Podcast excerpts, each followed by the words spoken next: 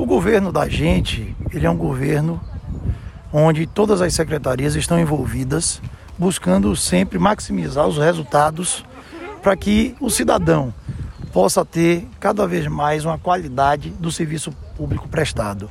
Um exemplo é aqui, hoje, no Parque Erivaldo Cerqueira, estamos juntos, nós da Secretaria de Cultura, Esporte e Lazer, juntamente com o secretário Eli, da Secretaria de Serviços Públicos, onde nós temos esse espaço que foi totalmente revitalizado pela equipe da CESP, onde você pode ver as crianças aqui, as famílias fazendo piquenique.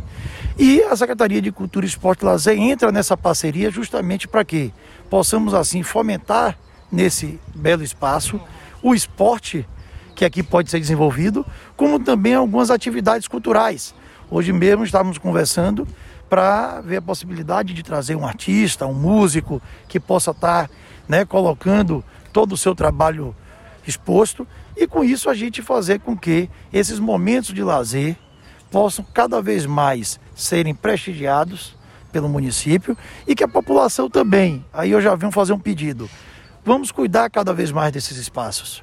A gente precisa receber esse espaço pronto, como está, mas também cuidar desse espaço, zelar pelo espaço, como se fosse a nossa casa.